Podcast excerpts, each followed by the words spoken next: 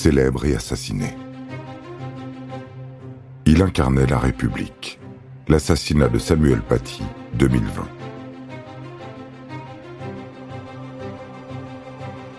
Lundi 5 octobre 2020, il est 10h30. Le professeur d'histoire-géographie des 4e 5 du collège du Bois d'Aulne à Conflans-Sainte-Honorine va faire cours d'enseignement moral et civique. Il a décidé, conformément au programme, d'aborder la question de la liberté d'expression. Il a préparé son cours de longue date. Il en est fier. Il s'appelle Samuel Paty.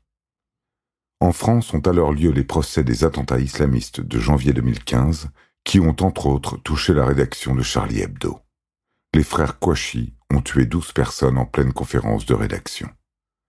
Ces terroristes entendaient venger Mahomet, des attaques dont était selon eux victime le prophète sous la forme notamment de caricatures souvent vulgaires ou obscènes.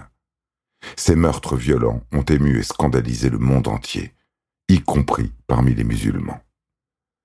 Cinq ans après ces attentats, quand Samuel Paty aborde la liberté d'expression avec ses élèves, il utilise les caricatures de Mahomet dénoncées par les islamistes.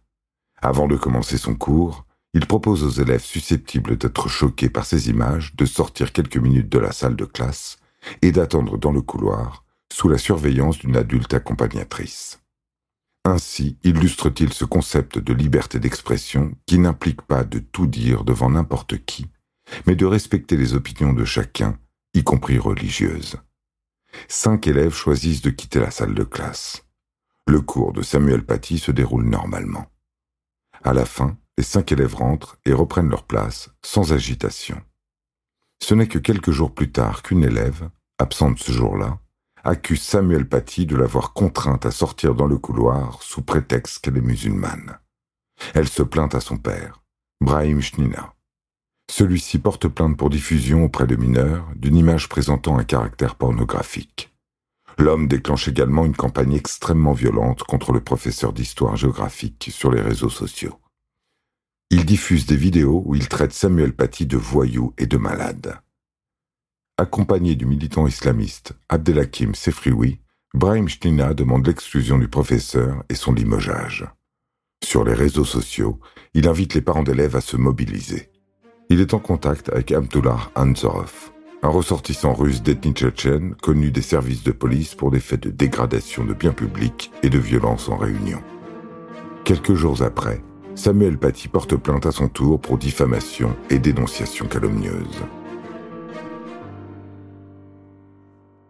Le 16 octobre, Abdullah Anzorov arrive devant le collège du Bois d'Aulne et demande à des élèves d'identifier pour lui Samuel Paty contre la somme de 300 euros. Le 16 octobre, Abdullah Aznorov arrive devant le collège du Bois d'Aulne et demande à des élèves d'identifier pour lui Samuel Paty contre la somme de 300 euros. Il précise qu'il veut obliger le professeur à demander pardon. On le lui désigne. Quelques minutes plus tard, Abdullah Aznorov publie sur les réseaux sociaux une photo de la tête décapitée de Samuel Paty. Il y joint ce message Mes frères, j'ai vengé le prophète. Le corps de l'enseignant est découvert, rue du Buisson Moineau à Éragny, près du collège du Bois d'Aulne. Sur les lieux, la brigade anticriminalité identifie rapidement le suspect et le somme de déposer les armes. Il refuse, court vers eux en criant Allah Akbar et en tirant à cinq reprises avec un pistolet à air comprimé. Il est abattu. Abdullah Ansorov avait 18 ans et bénéficiait du statut de réfugié. La France, sous le choc, rend un hommage national à Samuel Paty. Il est le symbole du droit à la liberté d'expression et incarne les valeurs d'égalité et de fraternité si chères à la France. En juin 2021, dans une interview accordée à un blogueur tchétchène, le père d'Abdullah Anzorov se félicite que son fils soit mort en défendant l'honneur de tous les Tchétchènes et de tous les musulmans du monde.